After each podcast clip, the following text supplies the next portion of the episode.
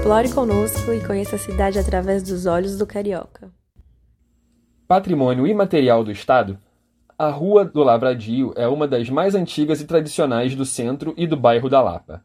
A via foi aberta na década de 1770 por um dos marqueses do Lavradio, título de nobreza concedido na época à monarquia. Hoje ela abriga bares, restaurantes e a tradicional Feira do Lavradio, que acontece uma vez ao mês. Se der sorte de estar na cidade maravilhosa neste dia, não perca a oportunidade. Personal to Travel Soluções inteligentes para o turismo 4.0